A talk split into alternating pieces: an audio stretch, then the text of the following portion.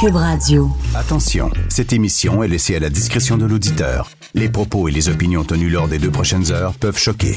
Oreilles sensibles s'abstenir.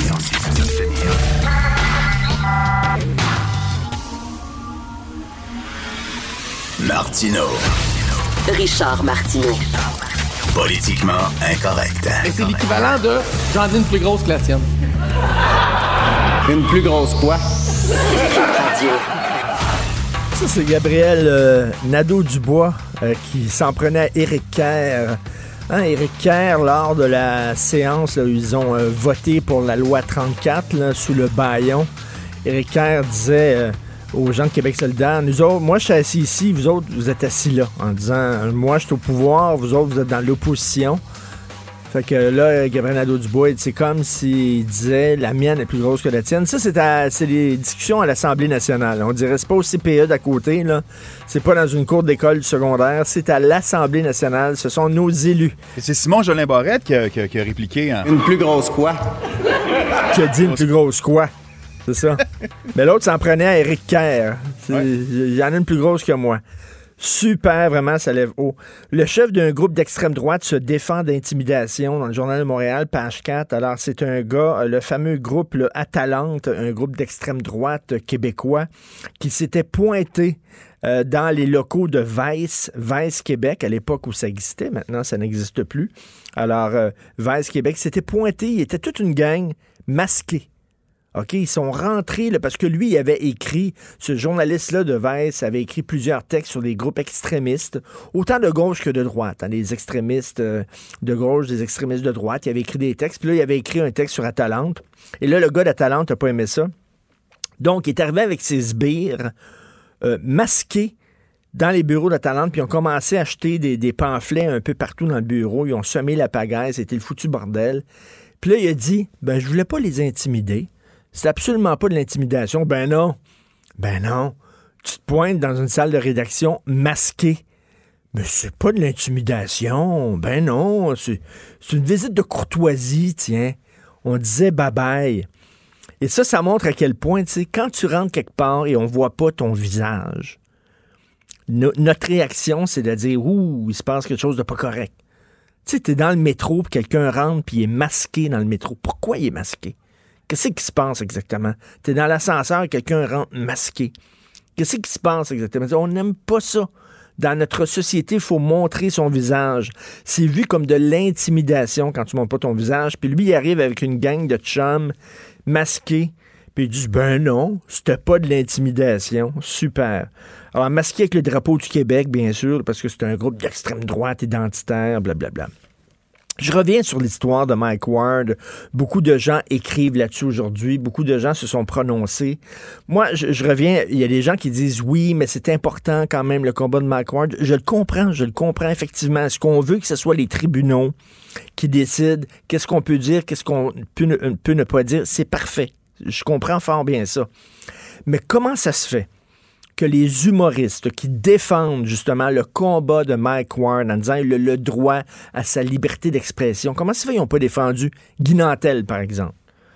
Guy Nantel qui était attaqué par plusieurs personnes qui n'aimaient pas ses propos parce qu'on le trouvait trop à droite, euh, parce qu'on le trouvait trop homophobe, alors que c'est du deuxième degré qu'il fait. C'est vraiment, il faut vraiment être imbécile pour penser que Guy Nantel est d'extrême droite, mais bon. Alors, euh, dans ses shows, Guy Nantel, euh, il prend position sur différents euh, sujets, mais il penche des fois un petit peu à droite, centre-droite, tu sais. Et là, il y, a- des gens qui avaient attaqué Guy Nantel, mais les humoristes qui prennent aujourd'hui la défense de Mike Warren, pourquoi ils n'étaient pas aux côtés de Guy Nantel? Je suppose parce que parce qu'il ne fait pas partie de la gang. Je reviens encore là-dessus.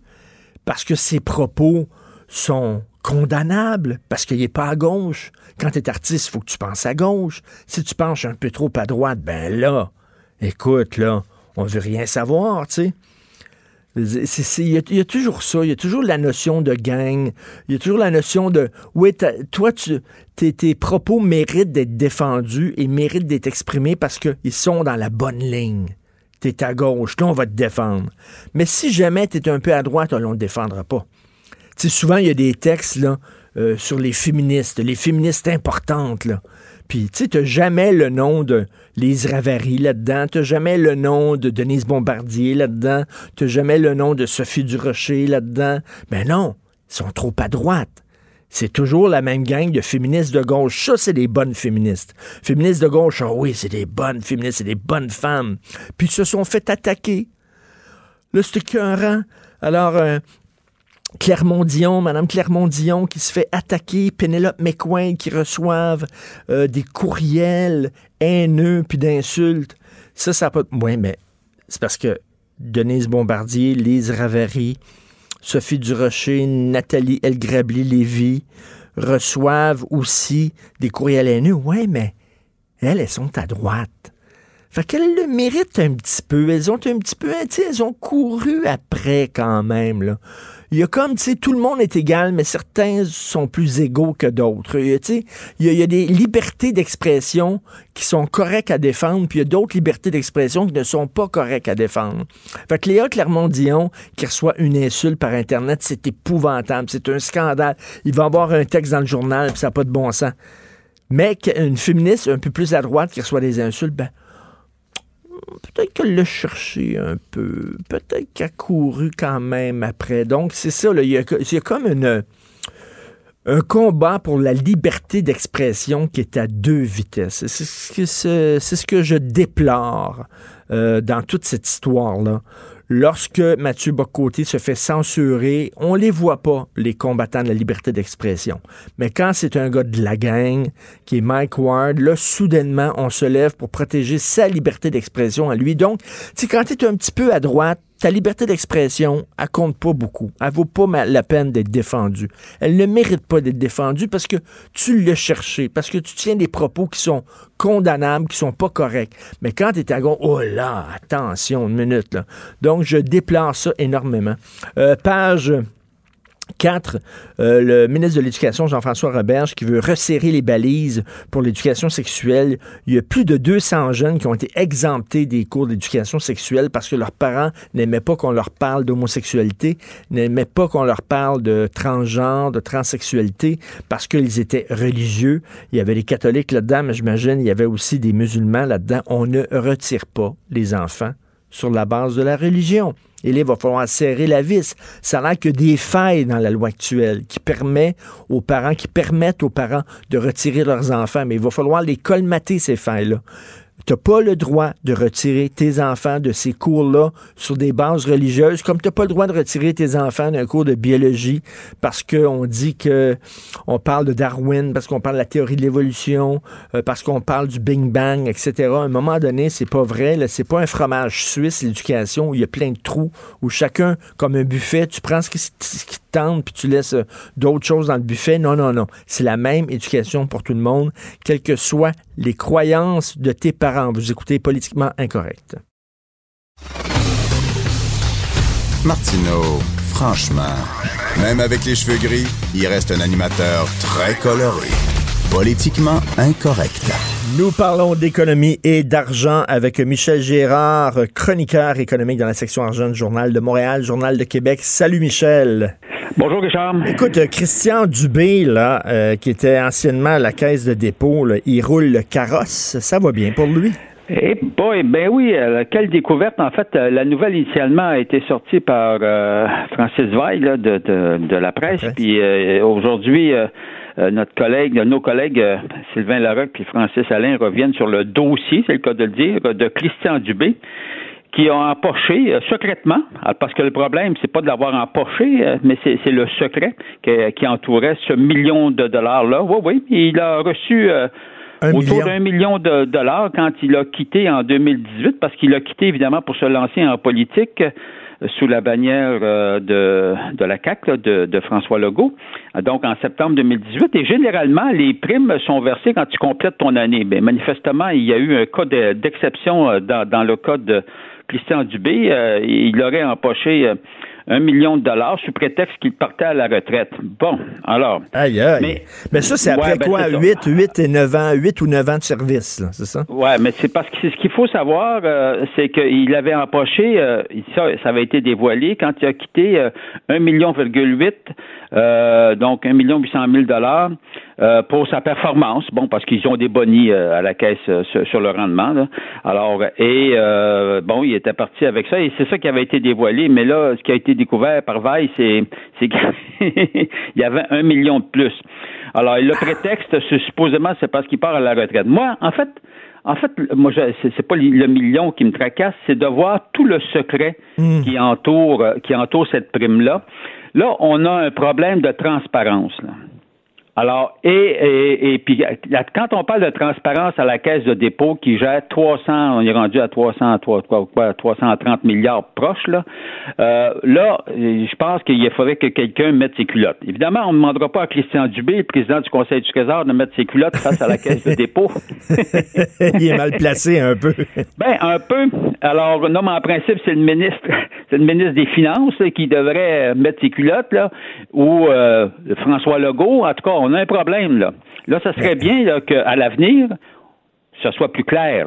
Mais, mais, mais Michel, attends une minute. Si je, cacher ça, là? si je comprends bien, là, il y a eu 1,8 million de primes plus 1 million de dollars de bonus. Là, il est parti avec 2,8 millions de dollars en poche. Aïe aïe. Oui. Ben, c'est ça, là. Alors, puis là, on parle de quelqu'un qui a démissionné, là. Quand tu non, mais quand tu complètes ton année ou tu te fais mettre à la porte, c'est normal, tu sais, il y a, des, dédommagements. Mais là, on parle de quelqu'un qui a quitté volontairement en cours d'année, et puis, bang, puis il, reçoit quand même ce, ce million-là de, de, de, de bonnies sous prétexte qu'il part à la retraite. Hey, euh, c'est pas des petites retraites là, en passant là. Ben non, puis euh, euh, non non, c'est pas des petites retraites. Puis s'ils l'ont caché, c'est parce qu'ils savaient que si c'était su, si c'était connu, les gens chialeraient. Ben oui, mais on, aurait posé, on aurait posé euh, des questions. Puis là, le secret continue, hein, parce qu'il n'y a pas moyen de savoir quel est le montant exact. Dubé, il dit c'est pas à moi le dire, c'est à la caisse. Ben oui. Puis là, la caisse a dit c'est pas à moi le dire, c'est en tout cas, bref, bref, on se relance la balle. Mais n'empêche, là, y a on a un petit problème de un petit problème crucial de, de, manque de, de, transparence en ce qui concerne ça. Mais ça, ça arrive souvent. Là, peut-être que je, mais je pense qu'il faudrait que la caisse là, euh, c'est bien là, il n'est pas encore parti là. Faudrait, faudrait peut-être qu'il soit clair là-dessus là, euh, parce que regarde ce que ça laisse. Ça laisse entendre. tu vois, on, on a des soupçons avec raison. Parce qu'on se dit, si on cache ça, on a-tu d'autres choses qu'on a ben cachées? Parce qu'également, là, il y a un autre, il y a un autre big boss de la caisse, là, M. Euroy, là, euh, qui a quitté en cours d'année, puis que en principe, les bonnies, on, ne leur donne pas leur bonnies quand ils quittent en cours d'année, volontairement dans son cas aussi.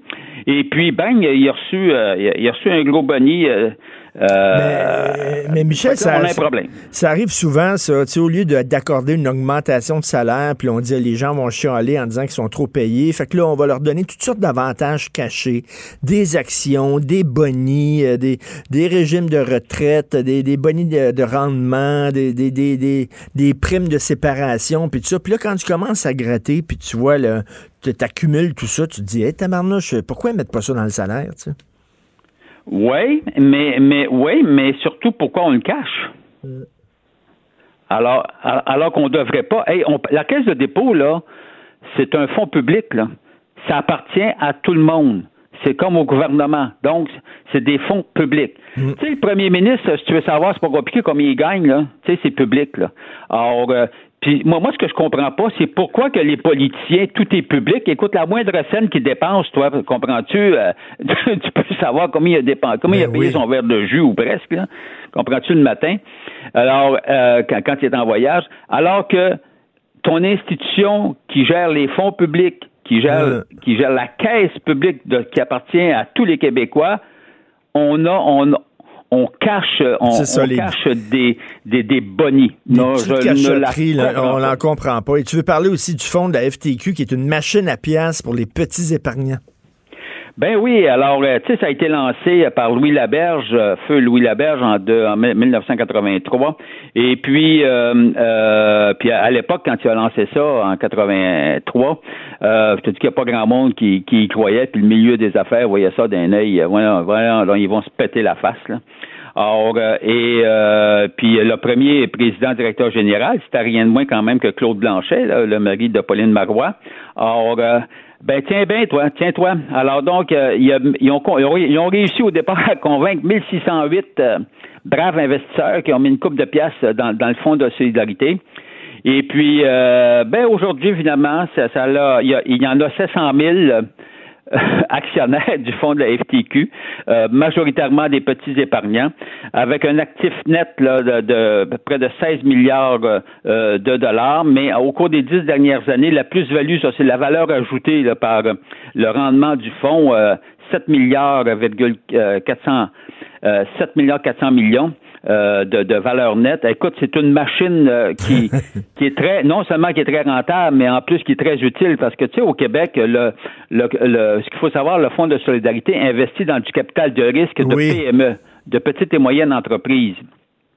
Donc, ils les soutiennent. Ils ont soutenu pendant les périodes difficiles, puis pendant ça va bien, quand ça va bien, mais évidemment, ça, c'est, rentable, etc. Ben, non. Mais on est content, on est content, on est content que ça serve, euh, que ça serve à la société québécoise. Mais en même temps, quand on achète des REER, ce qu'on veut, d'abord et avant tout, c'est du rendement. Puis là, eux autres, ben, ils joignent, comme on dit, l'utile à l'agréable. Ils ont du rendement, puis en même temps, effectivement, ça joue un rôle social important au Québec. Ben c'est ça sa caractéristique et, et, et c'est ça qui est extraordinaire. C'est vrai, évidemment, la popularité est notamment due au crédit d'impôt, mais tu sais, moi, quand les gouvernements contribuent, c'est comme quand les gouvernements donnent des subventions, si en bout de ligne tout est rentable, ben, tout le monde fait de l'argent. Ben oui, est-ce que tu penses qu'à un moment aussi, donc le peuple. Est-ce que tu penses qu'à un moment donné, on va remettre en question les crédits d'impôt qui sont accordés à la FTQ pour son fonds? Ben, c'est-à-dire, euh, je, je, je vois pas l'utilité de les remettre euh, en cause tant et aussi longtemps que le fonds va, va vraiment servir euh, à répondre à son but ultime, qui est d'aider la PME québécoise à croître. donc, c'est rentable pour tout le monde. Si c'est rentable pour tout le monde, ben, garde, on en profite.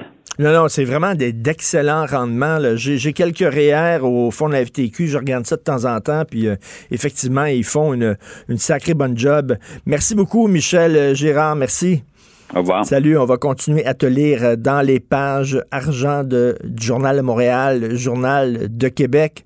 Donc ça, c'est joindre l'utile à l'agréable, c'est-à-dire que ça a un rôle social important, puis en même temps, tu as du rendement, tu en as pour ton argent avec le rire du Fonds de solidarité. Politiquement incorrect. À Cube Radio et sur LCN, le commentaire de Richard Martineau avec Jean-François Guérin. Cube Radio. Salut Richard. Salut Jean-François. Quand on compare le sort de nos deux Canadiens emprisonnés depuis un an en Chine et euh, de la dirigeante de Huawei euh, qui se promène quand même en relative liberté chez nous, on voit que les droits de l'homme sont pas les mêmes. Hein? Et mon Dieu, c'est pas la même chose. Écoute, on va rappeler l'affaire le 1er décembre 2018, donc il y a un an, une des dirigeantes de Huawei, qui est un géant chinois des télécommunications, est arrêtée à l'aéroport de Vancouver à la demande des autorités américaines. Donc actuellement, elle est dans une villa à Vancouver et neuf jours plus tard, euh, en, signe de réplique, comme une réponse, les Chinois qui étaient vraiment furieux que les Canadiens aient arrêté une de ces entrepreneurs vedettes, ils ont décidé, eux, d'arrêter deux Canadiens, un ancien diplomate et un entrepreneur de Calgary, et euh, ils sont en prison depuis un an. Alors voici la différence entre les deux. Madame euh, Wanzhou de Huawei, elle vit dans une villa cossue à Vancouver.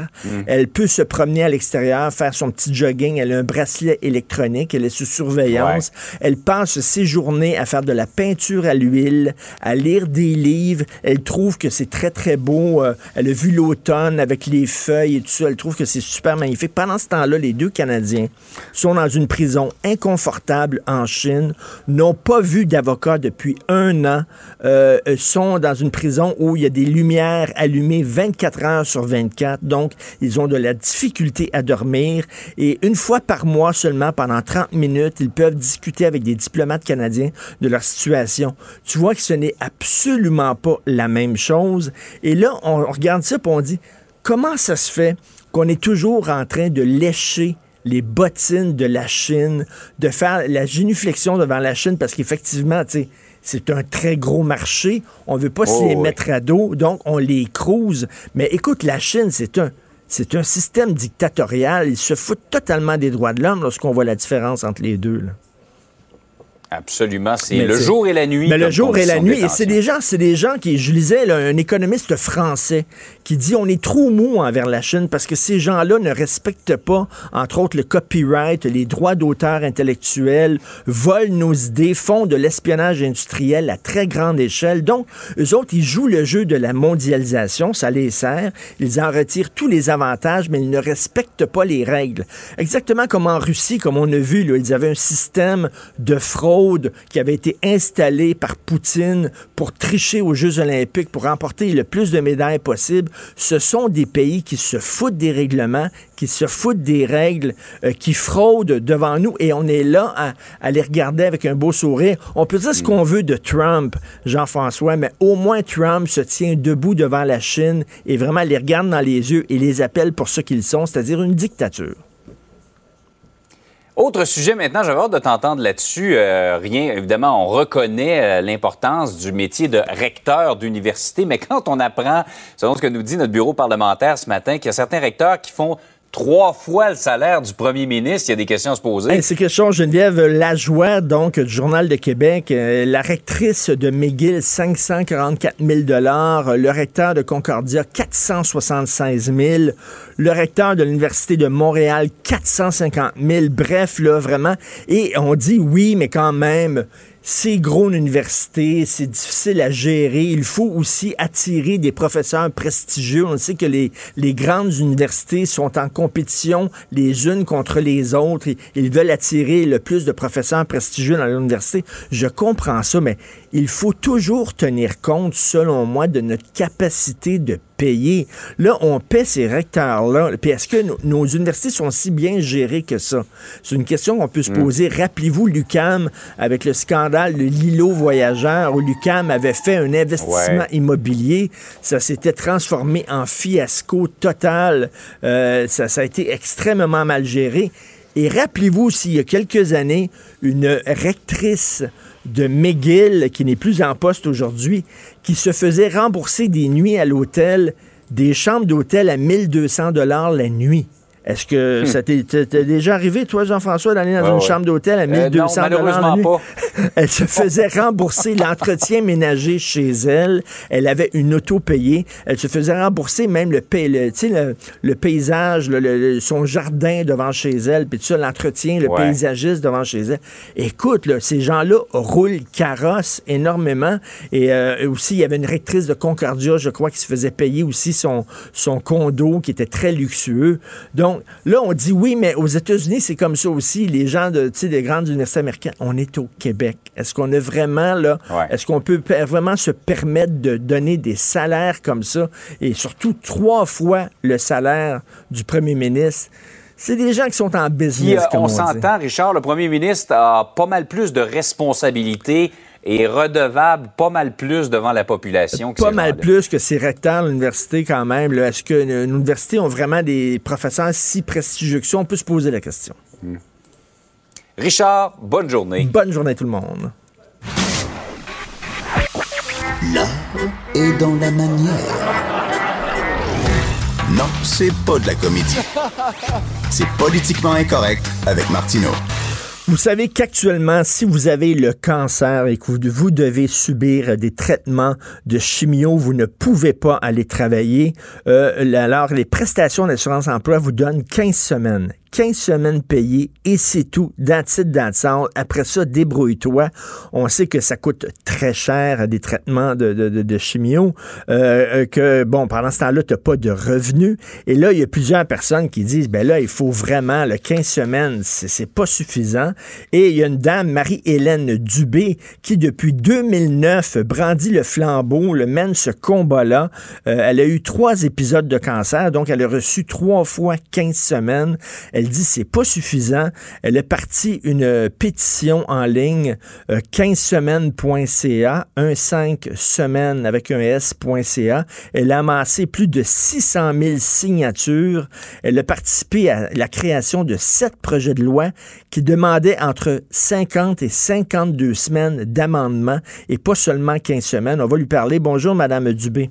Oui, bonjour. Donc, c'est un combat que vous avez mené vraiment, là, bec et ongle. Euh, vous, est-ce que, bon, ces trois épisodes de cancer, c'était des cancers importants? Oui, relativement importants, euh, mais quand même, j'ai été bien encadré, donc maintenant, c'est bien contrôlé. OK, cette loi-là, là, elle a été instaurée en 1971, les 15 semaines remboursées. Et 71, ça fait, là, ça fait 48 ans. C'est une loi qui est complètement désuète. C'est totalement désuet, archaïque. À l'époque, quand ils ont instauré ça, c'était un beau progrès parce qu'il n'y avait jamais rien eu.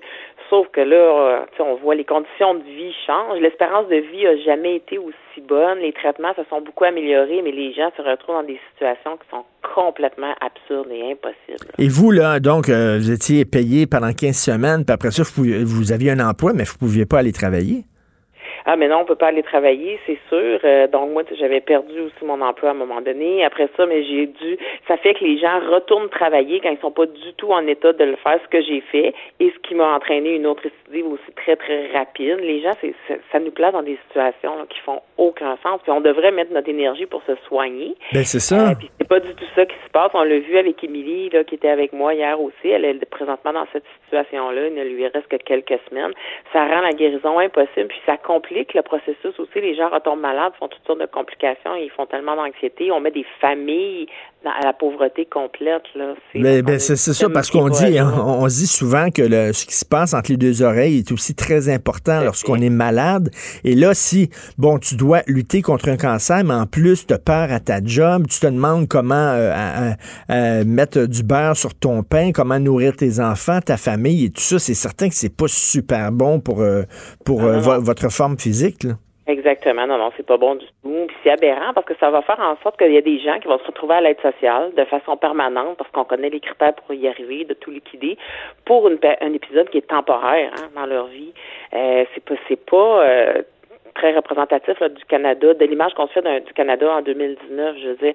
Puis si on les met les gens à la pauvreté, on met des familles à la pauvreté, on parle de, de phénomènes de transmission intergénérationnelle, finalement, ça coûte cher. Laisser la loi comme, comme elle est là, ça coûte très cher parce que ça amène d'autres conséquences.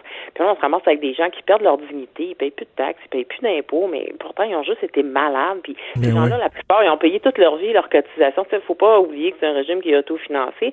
Alors pourquoi on se retrouvait avec 15 semaines seulement? Euh, puis pourquoi on traîne autant depuis 1971, donc euh, et depuis les 10 ans, en fait, que, que, je milite pour ça. Donc là, si on peut enfin voir la lumière au bout du on a beaucoup de citoyens qui vont être gagnants. Mais là, il y a des gens qui disent, bon, ça coûterait là, donner 50 semaines, 52 euh, semaines à, tout le monde qui, euh, qui souffre d'un cancer comme ça. Ça pourrait coûter jusqu'à 1,1 ou 1,2 milliards de dollars. Il y a des gens qui disent, ouh, ça coûte cher. Est-ce ah qu'on a vraiment les moyens de se payer ça? Oh mon Dieu, ben, je vais vous mettre ça bien plus simple que ça. En fait, il faut dédramatiser un peu ce chiffre-là. Le directeur du budget a fait l'étude au mois d'avril dernier, a démontré clairement qu'on avait les moyens. Si on met ça, le gros grosso modo, on parle d'une augmentation de 6 sous par tranche de 100 dollars. Quelqu'un qui gagne en moyenne 800 dollars par semaine, 48 sous. On parle d'une augmentation de 24,96 par année. Hein, par personne. Je pense que collectivement, on peut faire un petit on peut faire un petit effort. Puis c'est ça, ah, ça a été démontré, comme je dis, que l'argent est déjà là, finalement, même la caisse. Donc, il euh, n'y a pas de raison qu'on reste comme ça. Surtout quand on regarde les conséquences que ça entraîne, ça coûte beaucoup plus cher. Euh, que ça coûte beaucoup plus cher. Puis euh, c'est ça. Les, gens, ils vont être malades. Il faut pas, faut pas se mettre la tête dans le sable. On regarde les statistiques. C'est oui. ça va être autre chose.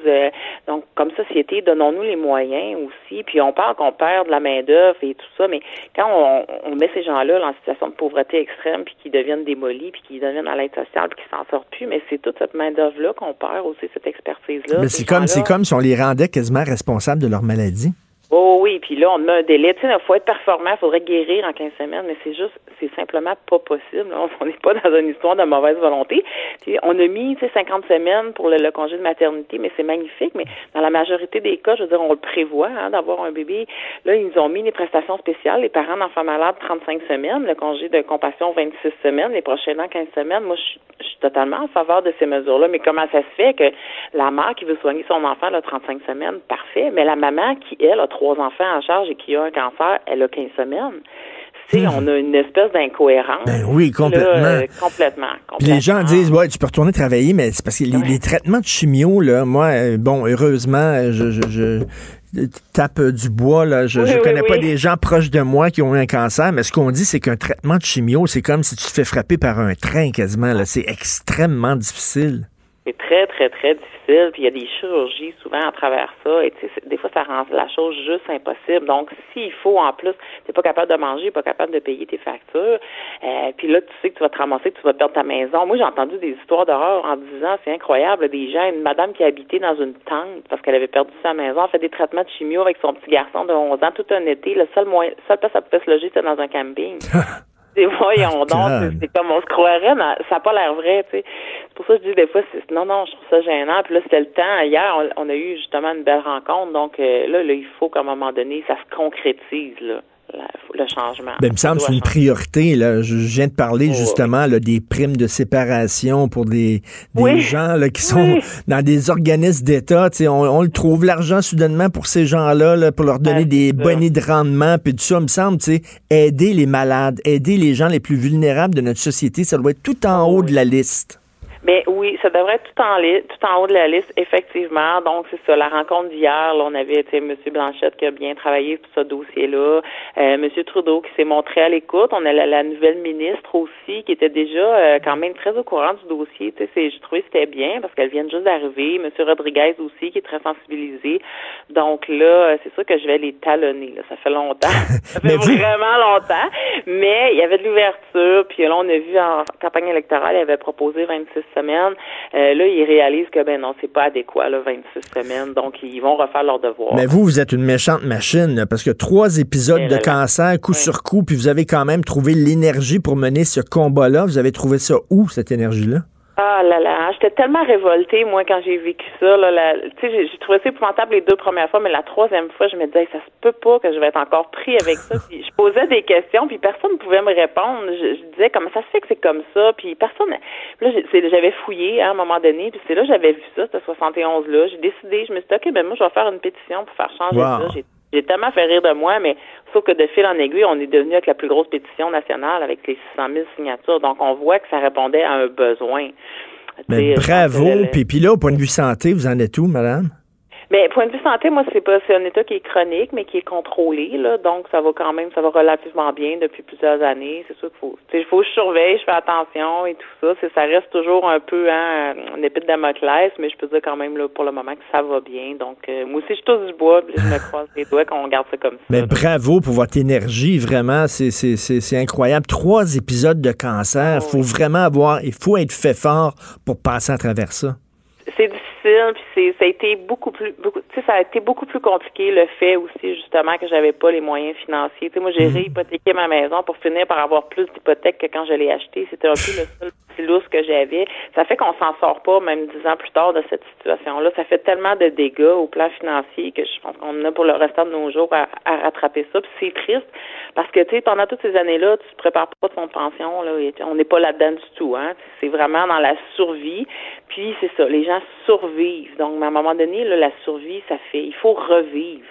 C'est pas, ça devrait pas être une fatalité. Là. Et là, le Parti libéral veut mettre ça à 26 semaines, qui serait quoi, six mois? Le Bloc voudrait que ça soit l'équivalent d'un an?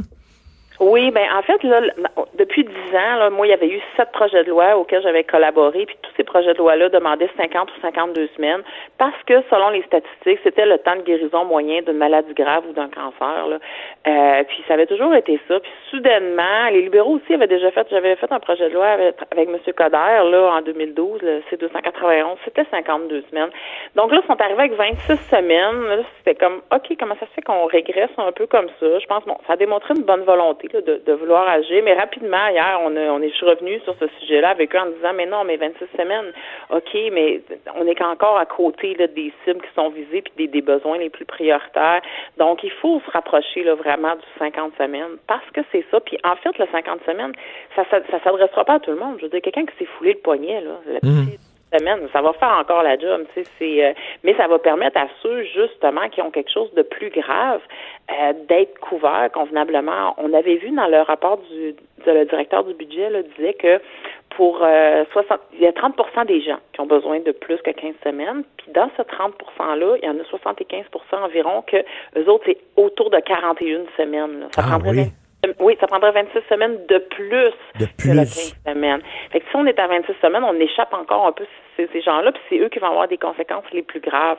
Donc, c'est ça. Fait en faisant le tour de ça hier, oui, là, ils ont vu que oui, OK, il y avait vraiment d'autres travail à faire, puis que ça, ça devrait être revisé. Donc, il semblait avoir vraiment une belle volonté là, d'avancer, puis de justement de, de réétudier tout ça.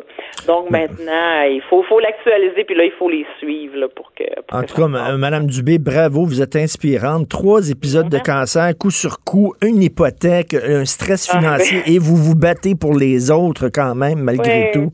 Bravo. J'ai toujours, j'ai toujours continué. Au fil des années, des fois, je me disais, je vais arrêter ça. Puis à chaque semaine, je reçois d'autres histoires. Puis j'ai la même indignation. Là. Je me dis, ça fait tellement longtemps que je m'en occupe, donc je veux mener ça à terme. Mais là, ça doit changer. euh, ça doit changer là pour tout le monde. Il faut. Bravo. Alors, donc, c'est www.15 avec un chiffre semaine s.ca si on veut ajouter notre signature aux 600 000 Tout à déjà amassés.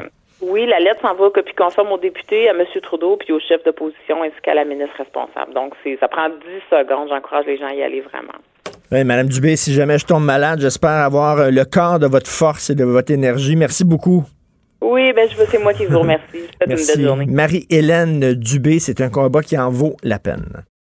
Politiquement incorrect. Martino, il aurait pu être humoriste. Mais comme l'actualité n'est pas toujours drôle, il a préféré animer Politiquement incorrect. Cube Radio. Alors, nous parlons à Steve Fortin, chroniqueur, blogueur au Journal de Montréal, Journal de Québec. Steve qui écrit toujours des textes extrêmement intéressants, mais j'avoue que son dernier texte pose d'excellentes questions euh, concernant la CAQ et l'appui qu'on qu'on fait à la CAQ parce que on aime bien la loi 21, ça nous tient à cœur au Québec, mais il faudrait peut-être pas tout accepter sous prétexte que la CAQ a passé à la loi 21. Il faudrait aussi développer un regard critique envers ce gouvernement-là, et c'est la question que pose Steve Fortin. Salut Steve. Oui, salut Richard, comment ça va? Très bien, non, je trouve ça bien, bien bon, parce qu'effectivement, bon, les Québécois, ils l'ont à cœur, cette loi-là, puis ils sont bien contents que la CAQ s'est tenue debout, puis que la défende, la loi, puis tout ça, mais il n'y a pas rien que ça, la loi 21. là. Il faut aussi avoir un regard lucide et critique sur d'autres décisions de ce gouvernement-là. Ben, c'est ce que je voulais développer, en fait, dans ce texte-là, parce que euh, moi, je vois des gens, j'en vois beaucoup, euh, des, gens que je considère des nationalistes, des gens qui peut-être avant étaient, par exemple, au Parti québécois, qui ont, euh, qui ont migré vers la CAQ, justement, en se disant que c'était une alternative temporaire ou en tout cas viable pour le moment. Puis, Excuse-moi, on t'entend mal un peu au téléphone. Je sais pas euh, ce qui se passe. Ah, Est-ce que tu m'entends mieux? Oui, oui, mieux là. OK. Mais c'est ça, tu sais. Puis on en a vu plein là, de, de, de gens qui ont migré. Et, et tout à coup, moi, ces gens-là me disaient Ouais, mais regarde, euh, faut, il faut donner une chance à la CAQ et tout ça. Je veux bien, c'est parfait. Ils ont passé la loi 21, les, les gens sont contents, c'est imparfait, mais c'est déjà au moins le début de quelque chose. Mais euh, le reste, je veux dire, euh, il y a une gouvernance, puis cette gouvernance-là, plus on avance, plus on s'aperçoit qu'il y a des irritants qui rappellent étrangement le parti qu'on a chassé et, en fait l'écœur titre aigu des Québécois qui a fait en sorte que euh, François Legault ait été élu. Si François Legault prend les tangentes de la du Parti libéral, ben je me demande euh, je me demande bien à quoi ça sert de changer euh, 4,30 sous pour une Ben, pièce juste au nom de la loi 21. Et premièrement, il y a un entêtement. là. On le voit vraiment, il y a un entêtement. Nous autres, on veut faire les choses comme on pense. Euh, on n'écoute pas les autres. Par exemple, euh, ma- bon, maternelle 4 ans. Il y a des gens qui remettent ça en question. C'est pas des bozos, c'est pas des tweets. C'est des spécialistes en éducation. C'est des gens, c'est des pédagogues et tout ça. On dirait qu'on les écoute pas. On s'en fout. Euh, la science, nous autres, les gens qui on fait notre idée et écoute, puis c'est même le troisième baillon. Un baillon, ça devrait être exceptionnel. Là, eux autres, on dirait que c'est euh, business as usual, un baillon. Ben, c'est ça. Puis le, texte que je cite dans, l'article, celui de Christophe Jappel dans l'État du Québec, de, de, l'INM, l'État du Québec 2020, c'est pas c'est pas rien. Ce texte-là vient d'une dame qui a beaucoup beaucoup cherché, écrit, qui, qui a écrit dans des revues spécialisées, dans des revues scientifiques universitaires. Puis, je veux dire, là, le, texte qu'elle publie là, c'est un six pages très condensé et elle explique là de façon claire, nette et précise d'où vient le, le, le, projet des maternelles 5 ans puis ensuite des maternelles 4 ans, les pour et les contre de ça, puis pourquoi le, gouvernement euh, de François Legault fait fausse route selon elle, mais selon aussi plusieurs autres spécialistes en la matière. Puis il faut euh, il faut les écouter. On n'a pas le choix d'écouter ces, euh, ces, gens-là. Puis le, problème, c'est qu'en ce moment, dans ce gouvernement-là, on a de la difficulté à écouter ces, à écouter les experts. Puis quand ça fait pas notre affaire, et, je cite Michel C. qui, qui, avait écrit un texte absolument fondamental là-dessus, s'il y a des contre-pouvoirs, par exemple, ou des scientifiques ou des, des, experts qui sont pas d'accord avec la CAQ, ben c'est pas grave on va passer le bulldozer euh, législatif, on va faire un baillon, puis on va continuer parce qu'il faut absolument, absolument livrer la marchandise ben, il y a quelque chose là-dedans, moi, qui me fait penser à l'ancien gouvernement. Ben oui, puis écoute, le baillon pour la loi 34, ça, je comprends pas. Tu sais, qu'on utilise le baillon pour une loi, mettons, fondamentale, structurante, comme euh, la loi 21 sur la laïcité, c'est une chose. Mais là, on parle d'une loi qui va fixer les tarifs d'hydroélectricité, une, un projet de loi qui a été contesté par tout le monde, les associations de consommateurs, euh, le conseil du patronat, euh, écoute, les trois partis d'opposition, quatre anciens ministres, autant à gauche comme à droite, on critique cette loi-là. Puis là, on utilise le baillon pour, pour une loi qui est pas si urgente que ça, quand même. Ben, pas du tout. C'est ça, qui, ça qui est un peu irritant. C'est pour ça que je dis, faut faire attention. Là. il y a eu une espèce de lune de miel, puis même peut-être une appréciation euh, un petit peu augmentée, peut-être même dopée par euh, l'effet de, de, de, de, la loi 21. Et là, tout à coup, on a dit, ben voilà, on s'est débarrassé des libéraux, puis là, ben, on a des gens qui sont un petit peu plus nationalistes, puis on célébrait ça ben je m'excuse là, mais ce qu'on est en train de voir depuis euh, depuis quelques semaines, euh, que ce soit dans le dossier des commissions scolaires d'Hydro-Québec ou des maternelles 4 ans, ben ce qu'on voit, c'est vraiment un gouvernement qui euh, qui agit puis qui, qui, qui, qui s'oppose en bolie. Puis moi, j'ai moi j'ai sérieux, ça m'intéresse pas du tout. Le, ce que ce que apportes là, Richard, par rapport à la loi 34, c'est fondamental. C'est comme si on voulait absolument rentrer ça dans la gorge du monde le plus vite mm. possible. Tu sais, quand Christian Dubé a donné l'entrevue, euh, c'était dans nos pages d'ailleurs au Journal de Montréal, où il disait ben nous, moi, là, les ministres, là, ils ont eu des lettres d'intention, tout ça, ils ont des mandats, puis s'ils livrent pas, ben, on va faire changer de ministre. Ah ouais, donc, cette espèce de, de, façon de voir la gouvernance managériale, business, tout ça.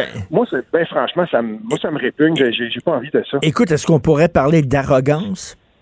Oui, on peut parler d'arrogance. Puis l'utilisation des baillons, déjà, dans le cas de la loi 21, une loi fondamentale, puis déjà qu'on faisait appel à la clause dérogatoire, euh, bon, ben là, d'après moi, là, ça, pas que ça justifiait, mais est-ce qu'il y avait vraiment le choix? Parce qu'il y avait là une, euh, il n'y avait aucune façon pour ce gouvernement-là de s'entendre avec deux des partis qui étaient à l'Assemblée nationale. On s'entend que là, on est dans les convictions profondes.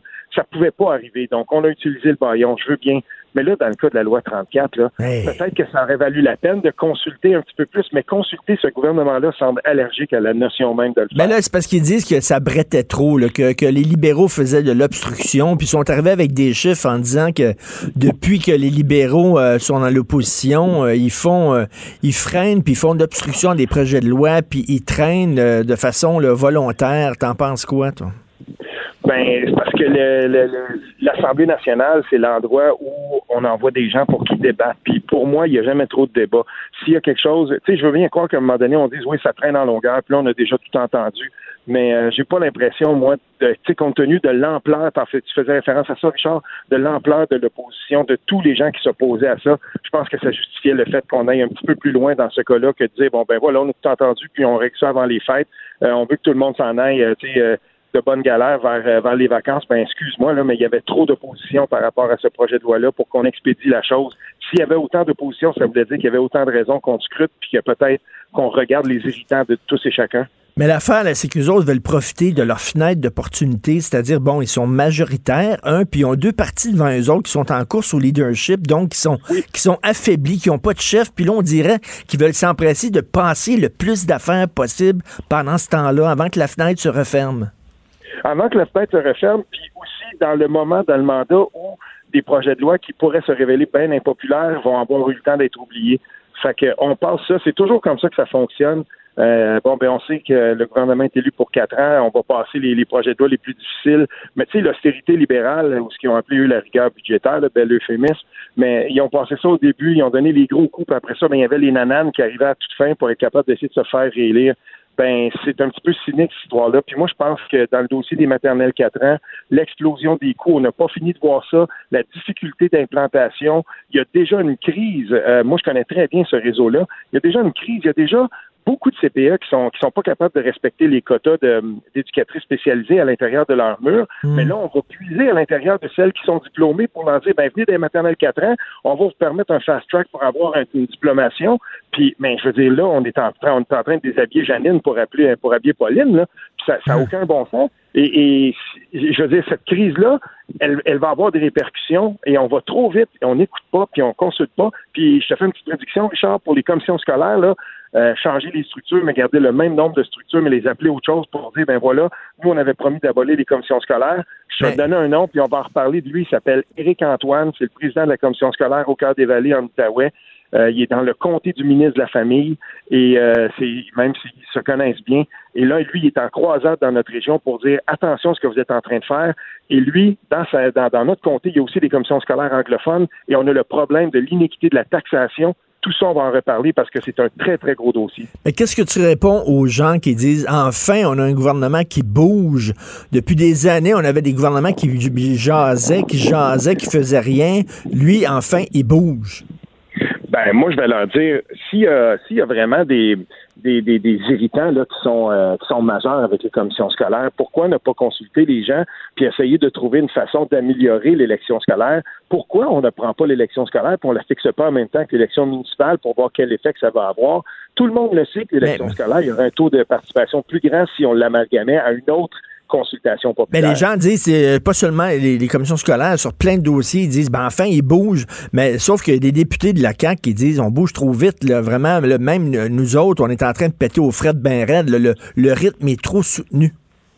Ça, oui. Ça, on en a parlé déjà, la, vitesse avec laquelle euh, les, travaux parlementaires, puis tu sais, j'ai vu encore François Legault qui, qui disait en entrevue, ben, attachez vos trucs, c'est pas fini. Ça aussi, à un moment donné, ça va péter parce que les gens, c'est pas des robots. Puis les, députés qu'on élit, c'est pas des robots non plus. Puis de baillon en baillon, puis de, sessions parlementaires qui finissent plus, euh, ou des journées là, où les, gens siègent sans arrêt. À un moment donné, je veux dire, euh, je veux bien, ces gens-là sont, sont quand même décemment payés, mais euh, ce rythme-là, je pense qu'il est insoutenable. Puis surtout, ce rythme-là, ben, il, laisse pas le temps aux gens d'être capables de faire l'étude approfondi des projets de loi. Et tu avais écrit un, autre bon texte, Steve, où tu avais dit, euh, face aux deux partis d'opposition qui sont affaiblis parce qu'ils n'ont pas de chef, qui sont désorganisés, mhm. qui sont en cours, que la, véritable opposition va être les mouvements citoyens. C'est ça que tu avais écrit? Oui, c'est vrai. Puis euh, je, continue à le croire, et c'est un peu ce qui est en train de se passer dans le cas des, des, dossiers dont j'ai parlé. Mais euh, attendons-nous aussi que dans le cas d'Hydro-Québec, il va probablement y avoir aussi des, des, mouvements citoyens, qui, des, des gens qui vont dire, ben attendez, là, euh, là, on commence à en savoir plus. La moitié de l'enveloppe, ça va être pour les, les industries. OK, l'autre moitié, ben, tu sais, il y a des gens qui surveillent ça. Il y a des associations de, de, de, de de gens locatifs. Là. Moi, je pense à François Saillant, puis euh, son fratru et tout ça je veux dire, les, frais d'électricité, ben c'est ça, ça participe au loyer, ça participe aux frais que les, gens plus faibles revenus qui ont la difficulté, à se loger. Ben si euh, j'ai hâte de voir moi comment ça va se décliner tout ça, parce que ces gens-là n'étaient pas contents non plus. Et, en même temps, euh, dans le cas des, euh, des, commissions scolaires, il va aussi y avoir un ressac du côté des commissions scolaires anglophones parce qu'ils sont pas contents, mais aussi du côté des organisations de parents. Puis euh, moi, je le vois, là, il y a des organisations de parents qui commencent à comprendre un peu plus ce qui s'en vient, puis ils se disent, OK, on perd une représentation démographique, puis tout le, plus de pouvoir va être concentré aux mains du ministre, puis on délocalise, on dérégionalise un, pouvoir, si on veut, décisionnel, un pouvoir en tout cas d'influence, puis euh, ça, je, te dis, ça fait pas l'affaire de tout le monde. En tout cas, écoute, c'est un texte très intéressant. Tu les appelles les libéraux light, les caquistes. C'est comme, c'est comme, la bière, les light. Les libéraux light, ça s'intitule Au nom de la laïcité, certains sont prêts à tout pardonner à la CAQ. Erreur. Un long blog de Steve Fortin. Super intéressant. Merci beaucoup, Steve. Ben, merci encore. Bonne journée. Martino. Un Martino par jour éloigne le médecin pour toujours. Vous écoutez Politiquement incorrect. Je suis tellement content que les Russes se soient fait pincer les culottes baissées euh, et qu'ils vont être interdits de Jeux olympiques pendant quatre ans, donc les deux prochains Jeux olympiques, hein, donc euh, les Jeux olympiques d'été, les prochains Jeux olympiques d'hiver, même euh, la Coupe du monde de soccer ils pourront pas y participer. Euh, si les athlètes russes veulent participer, il va falloir qu'ils montrent, qu'ils démontrent, qu'ils prouvent qu'ils ne sont pas dopés. Ils vont pouvoir euh, défiler de façon indépendante, c'est-à-dire sans le drapeau de leur pays. Alors, si vous êtes intéressé par cette histoire-là, vous devez tout à fait cessante aller sur Netflix et regarder Icarus qui est un documentaire sur le système de dopage qui a été implanté par sous les ordres de Poutine, parce que la Russie, c'est ça, hein? ils voulaient démontrer leur suprématie. Euh, regardez, notre système, c'est le meilleur système de tous. La preuve, nous sommes les plus forts. Nous sommes les plus virils. Nous sommes le pays qui remportons le plus de médailles au monde. Donc, c'est une façon de, montrer leurs muscles au reste du monde. On sait que Poutine, aime beaucoup ça, se mettre en chest. Chest bras, il est toujours en chest sur des tanks, sur des chevaux, sur des sidous. Euh, il est toujours en chest pour montrer sa virilité. Donc, il avait implanté un système. Dans Icarus, le système est démontré. Et euh, le gars qui est à la tête de, ce système-là, c'est un, savant. Là. Et euh, en fait, ce qu'il faisait, c'est qu'il demandait à tous les athlètes russes, qu'ils le veuillent ou pas, hein. il y a peut-être des athlètes qui voulaient être, euh, qui voulaient être corrects, qui voulaient respecter les règles, mais ils étaient obligés de tricher. Donc, tous les athlètes russes devaient pisser dans des fioles, donc de l'urine non contaminée. Eux autres prenaient les fioles avec le nom de l'athlète et mettaient ça dans des gros frigos. Et là, après ça, ces athlètes-là commençaient leur euh, programme de dopage. Donc, ils se dopaient régulièrement. Et lorsqu'on leur demandait de passer des tests pour savoir s'ils étaient dopés, ils allaient dans une toilette, ils pissaient leur urine contaminée dans une petite fiole, et là, il y avait un trou en bas de la toilette. Et là, ils passaient la fiole dans le trou. Il y a un gars qui pognait leur fiole, qui partait à courir, qui allait dans le frigo, qui allait chercher la fiole que l'athlète avait remplie du temps qu'il prenait pas de la drogue. Il prenait la fiole avec le bon pipi, il courait, puis là, par le trou des toilettes, il donnait la bonne fiole, et là, le gars sortait des toilettes en donnant ça euh, à l'analyste, en disant, voici mon pipi. Sauf que c'était un pipi qui datait de avant son programme de dopage. Ok, ça roulait là, ça roulait super bien. Ça leur a permis de remporter un paquet de médailles à Pékin, à Sochi, aux Jeux Olympiques de Londres. Et là soudainement en 2015, le scandale a éclaté. On s'est rendu compte qu'il y avait quelque chose de pas correct dans le système russe.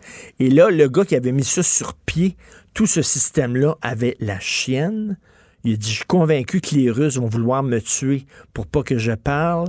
Il a pris un disque dur, il a mis tout ça sur disque dur, il a sacré le camp, il a fait défection, il est parti à Los Angeles et là, il a rencontré euh, un journaliste et un documentariste, puis euh, il a craché le morceau. Et euh, c'est vraiment, là, c'est, tu vois à quel point la Russie jouait à un jeu mais ne respectait pas les règles. Même chose avec la Chine. Ils jouent au jeu de la mondialisation, mais les règles, ils s'en sacent parce qu'ils ne respectent pas euh, les droits intellectuels, le copyright, ils font de l'espionnage à grande échelle, ils s'en foutent totalement, ils retirent tous les avantages de la mondialisation.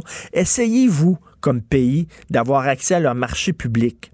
Hein, de, pouvoir, euh, de pouvoir bider, de pouvoir présenter un dossier pour avoir accès à leur marché public en Chine. Absolument pas. C'est complètement fermé. Donc, c'est comme si tu jouais au Monopoly avec quelqu'un qui, devant toi, ne respecte pas les règles. C'est la même chose avec la Russie, c'est la même chose avec la Chine. Ce sont des pays, ce sont des pays totalitaires et on leur lèche les bottines sous prétexte qu'on a besoin de leur marché et de leur argent. C'est absolument dégueulasse. Euh, vous savez que Sophie et moi, nous avons un podcast. On reçoit des gens à souper euh, chez nous.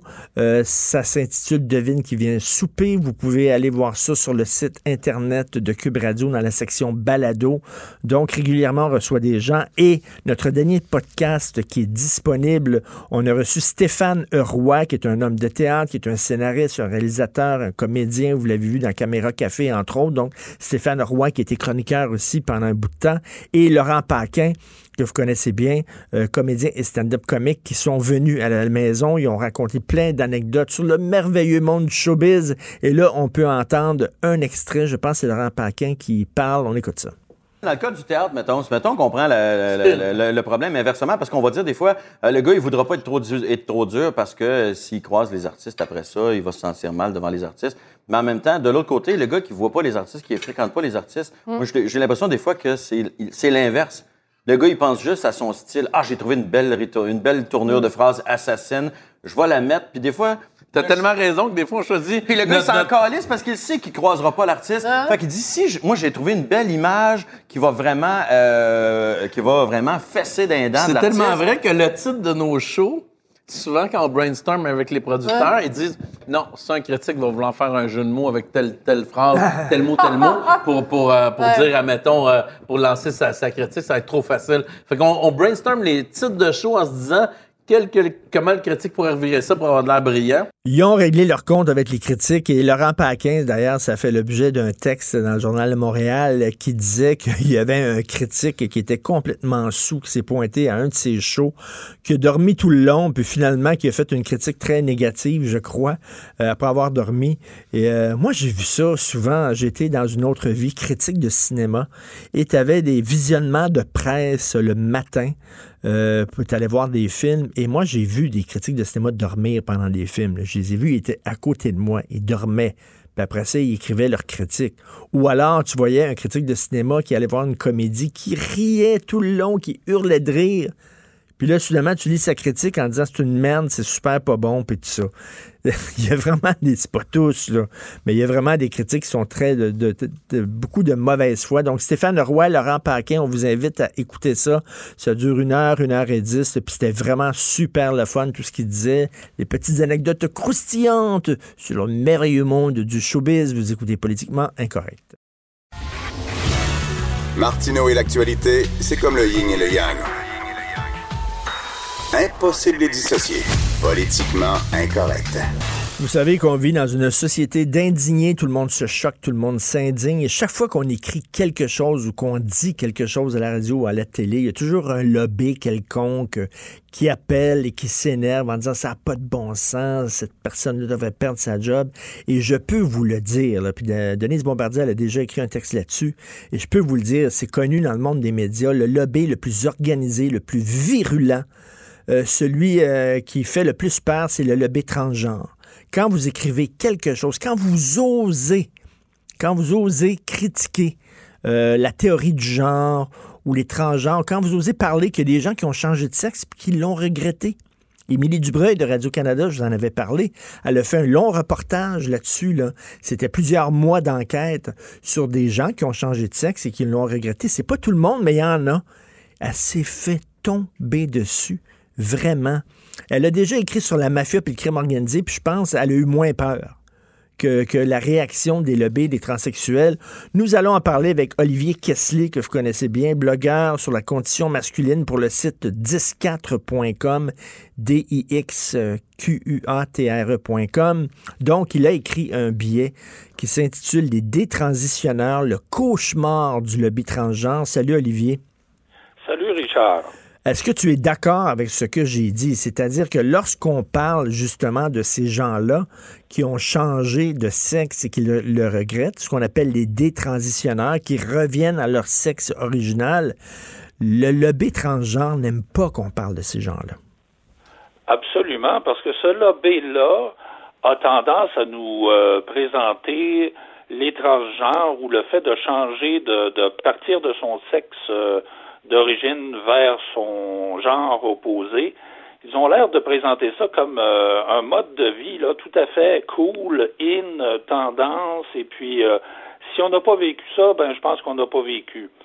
Or, le problème avec la, ce qu'on appelle la dysphorie de genre, c'est-à-dire le malaise que certaines personnes éprouvent à appartenir à leur propre sexe, donc ils désirent momentanément, et j'insiste sur momentanément, ils, ils- ils désirent changer de sexe, ben, ce qui arrive avec ces gens-là, c'est la dysphorie de, ces gens qui souffrent de dysphorie de genre, qui sont des jeunes, c'est que dans l'écrasante majorité des cas, et ça, euh, Émilie euh, Dubreuil le dit dans son reportage, le confirme parce que j'ai lu ça ailleurs également, dans l'écrasante majorité des cas, euh, ces jeunes-là reviennent à leur sexe biologique. Et là, tu Ils parles, attends une minute, là, tu euh, parles d'une. l'harmonie avec leur sexe biologique. Ce qui fait que ça existe des vrais transgenres, euh, Richard, là, qui vont le rester jusqu'à la tombe, et je suis parfaitement d'accord que ces gens-là doivent être pris en considération. Mais l'opération qui mène euh, tout le long euh, parcours du combattant qui mène à un transfert de genre ne devrait être envisagée qu'en tout dernier recours, une fois qu'on a épuisé toutes les possibilités, qu'on a toutes vérifiées, parce que tu sais que euh, il y a deux fois plus de femmes ou de jeunes filles qui désirent changer de sexe que de garçons. Puis en bout de ligne, ce qu'on constate, c'est que en fait, elles sont lesbiennes.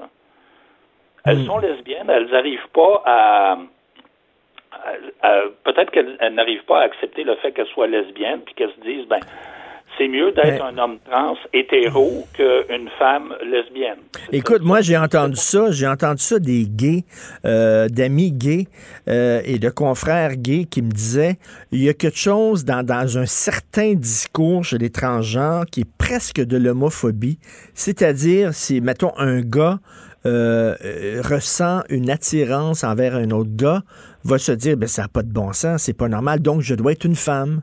Donc, je vais me faire changer en femme plutôt que d'accepter son homosexualité. Si je, ressens, si je un désir pour un gars, je dois être une femme. Donc, tu sais, il y a des gens qui disent, ben, c'est quasiment de l'homophobie.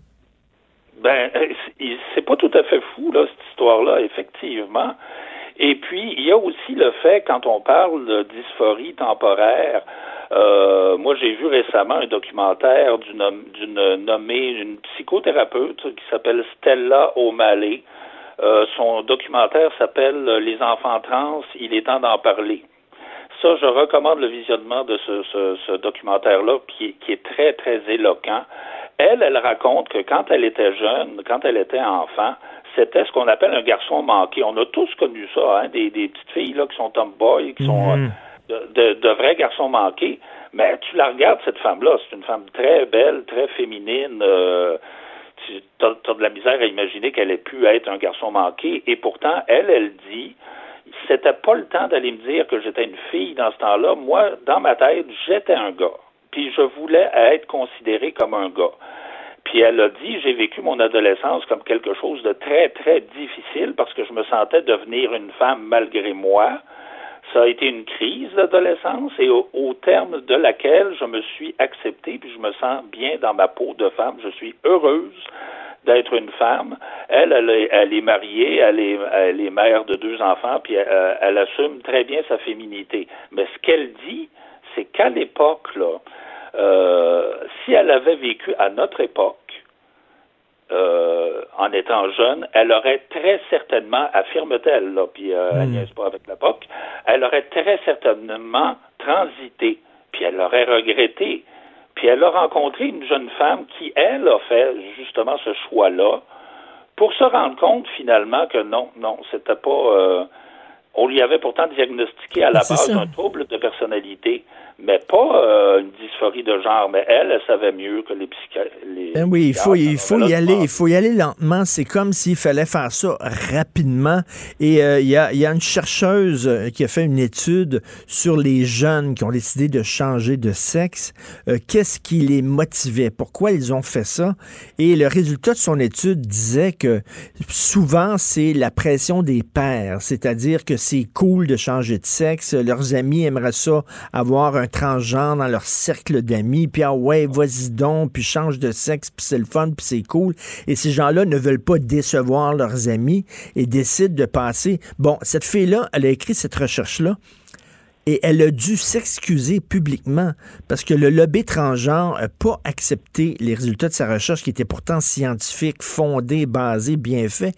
Et elle a dû s'excuser parce que le lobby transgenre était d'une telle force qu'elle avait peur de perdre sa job, de perdre sa job à son université. Donc, écoute, là, euh, comme tu dis, là, on peut plus parler de, des transitionneurs.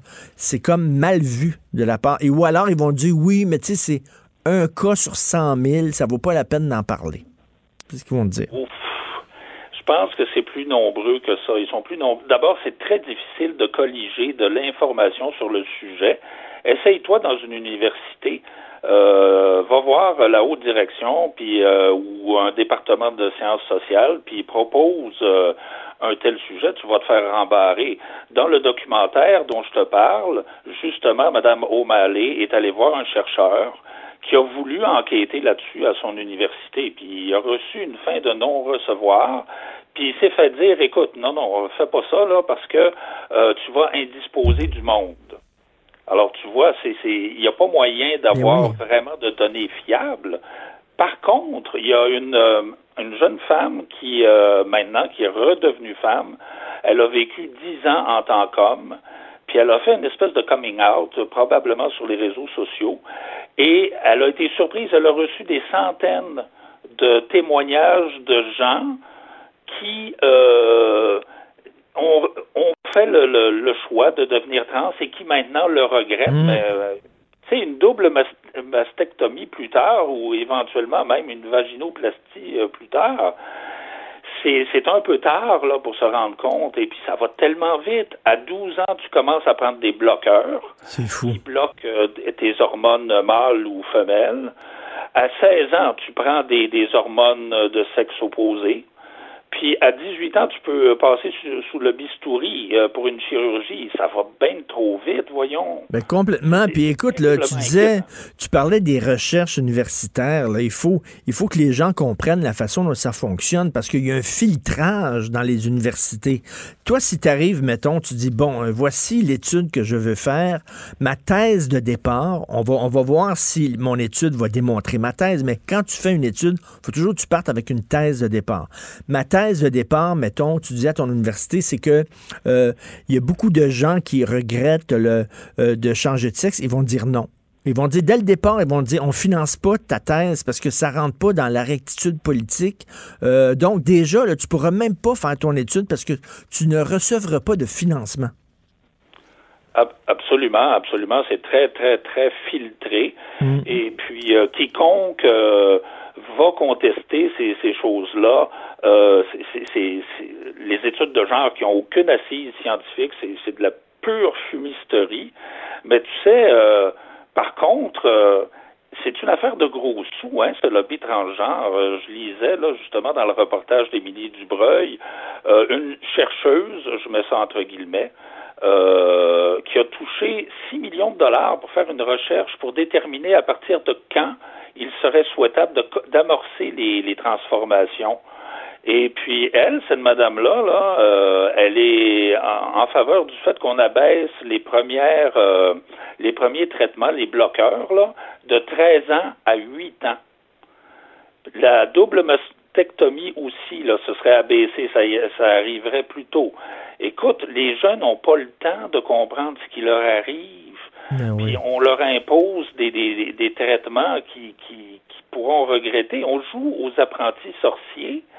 Puis en plus, euh, Richard, les traitements, là, admettons que les jeunes ne vont pas dans une clinique, il y a des traitements euh, d'une qualité très douteuse qui sont disponibles sur Internet. Euh, ça devient ça devient quelque chose de terriblement inquiétant. là, Tout cette, à fait. euh, Et la question que tu poses, c'est faut-il mutiler nos jeunes au nom d'une idéologie déconnectée?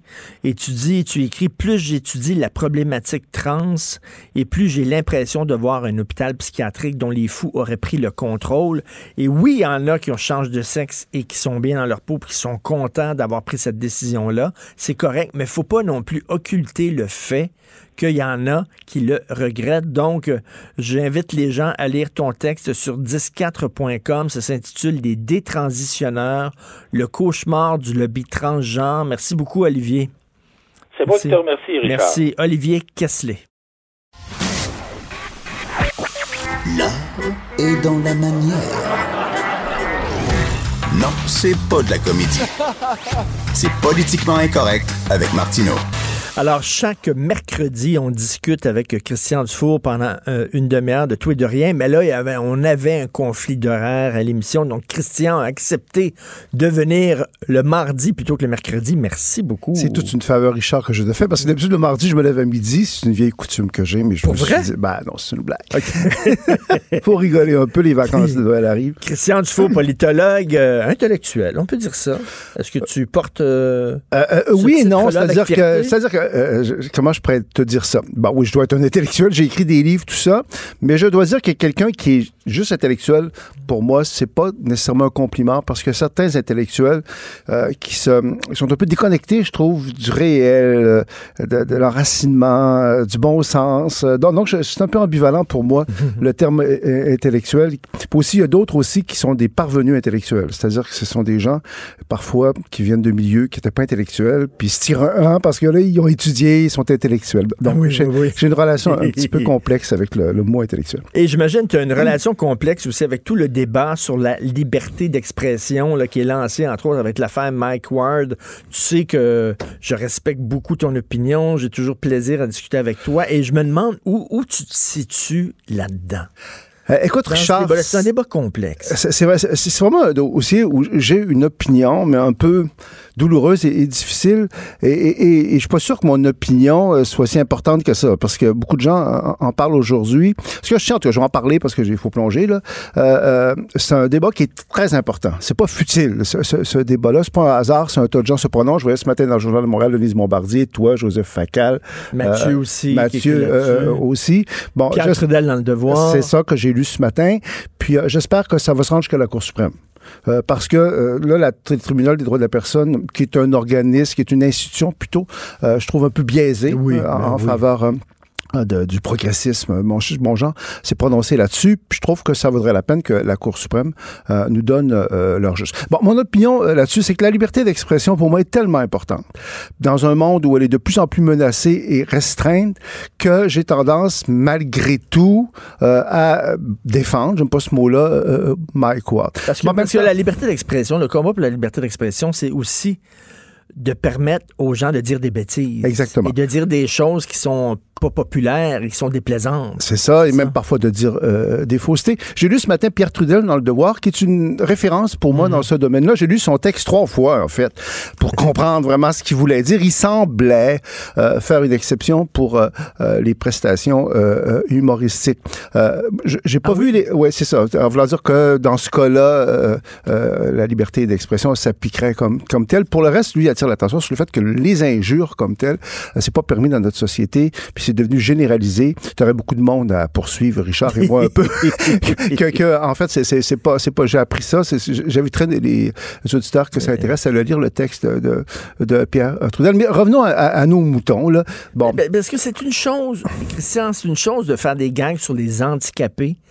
Et c'est une chose de faire un gang sur un handicapé, de le nommer soir après soir après soir. Selon moi, c'est pas la même chose. OK. Est-ce que est-ce que c'est de l'acharnement? Est-ce que c'est de la personnalisation? Que- J'ai pas vu le spectacle de Mike Ward, je tiens à le dire, je vais rester rigoureux. Mais quelle bassesse, quelle médiocrité, quelle dégueulasserie que de s'attaquer comme ça à un petit garçon handicapé. Euh, c'est pas moi j'ai pas autre respect pour ça et il a le droit de le faire moi je défends son droit de le faire mais moi je veux le critiquer très très très durement hein. C'est-à-dire, c'est pas parce que tu as le droit de le faire qu'il faut qu'il faut euh, qu'il le fasse. Et, et en fin de semaine, je regardais l'émission de Denis Lévesque euh, qui recevait euh, Jérémy Gabriel, que je connaissais pas beaucoup euh, aussi. Hier, je crois. c'est Euh, je sais pas, en tout cas, je- Ok. peut-être toi. Et, et, et euh, moi, j'avais l'impression que Jérémy Gabriel, c'est un pauvre petit garçon handicapé, avec le côté, le regard condescendant qu'on peut avoir sur les handicapés. Au- Au-delà des beaux discours sirupeux, là, tout le monde est pour les handicapés. En pratique, beaucoup de gens les regardent euh, de, haut. Et j'ai découvert bon, quelqu'un qui avait vieilli, qui était manifestement pas handicapé mentalement, là, d'aucune façon, qui est très structuré, qui est très articulé, puis qui est profond, qui pourrait être chroniqueur ici à ton émission. non, non, mais j'ai j'ai quand même été étonné parce que moi-même, j'avais une vision de lui comme un pauvre petit garçon. Et si on veut voir le côté positif, tout ce débat-là de merde, quelque part, euh, a attiré l'attention sur des handicapés, sur un handicapé, et, et- et- quelque part, moi, je me suis plus intéressé aux handicapés à cause de ça que, que longtemps avant euh, dans, dans ma vie.